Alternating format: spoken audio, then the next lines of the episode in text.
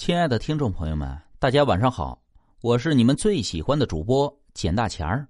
咱们今天继续分享民间故事《老鼠帮忙越狱二》。从此，他隐姓埋名，投奔一个远方的亲戚，五年有余，跟着别人经商，也赚了不少银子。世事变幻无常，转眼之间，旧朝灭亡，新朝开国皇帝登基，大赦天下。杜二几经辗转，才敢回到了故里。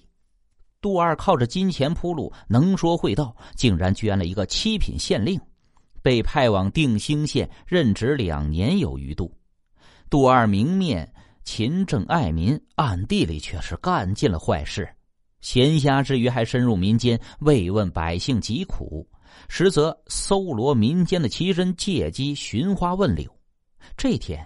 杜二正在后花园饮酒听曲，下人气喘吁吁的跑过来：“大人，吏部尚书孟大人来了。”杜二问到：“孟大人来定兴又有何公干？”师爷答道：“这孟大人是半夜路过本县。”接着话锋一转，提到孟大人任命官员提拔之事，因为他是皇后娘娘的亲戚，这可是好事啊！杜二一听师爷的分析。也不禁惊喜万分，心想：孟大人竟然路过定平，必定要做休息数日的。此时正是傍上这棵大树的好机会啊！只要这一次把他服侍好了，以后吏部若有人事变动，自己定能飞黄腾达。杜二立即吩咐师爷开始准备下去。黄昏时分，几十名官兵簇拥着一顶官轿，缓缓到达了定平县衙。杜二早已在县衙门口等候多时了。经过寒暄一番之后，杜二在定平县城最豪华的新青春酒楼摆宴，为孟尚书接风洗尘。酒过三巡，孟尚书笑着问道：“哈哈哈，杜大人上任不满三年，我在路上听闻百姓口碑可是极佳呀，实在难得呀。”杜二心中暗喜，知道自己派出去的下人装扮的百姓定是起到了作用。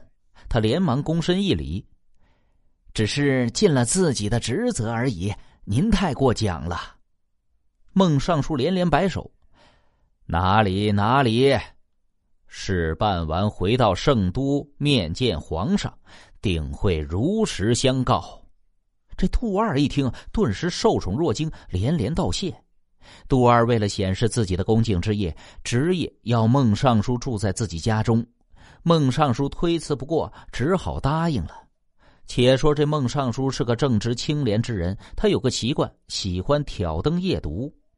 当天晚上，一个人看书看到半夜时分，觉得困乏之极，刚把鞋脱掉，正准备休息，突然房梁上一阵骚动，震得窗棱微微作响。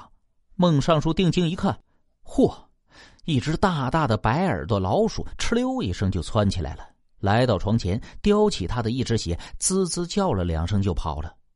惊愕之余，见自己的鞋子被大老鼠叼去了，不顾赤脚，紧随着就追出了门去。此时，杜府之内唯有几盏灯笼摇曳的烛光依稀闪亮。孟尚书拿起一个灯笼，就看见那只大老鼠跑跑停停，回头望望尚书，好像并不急于把鞋子叼走。孟尚书觉得更加奇怪了。接着，他不知不觉的来到了后花园。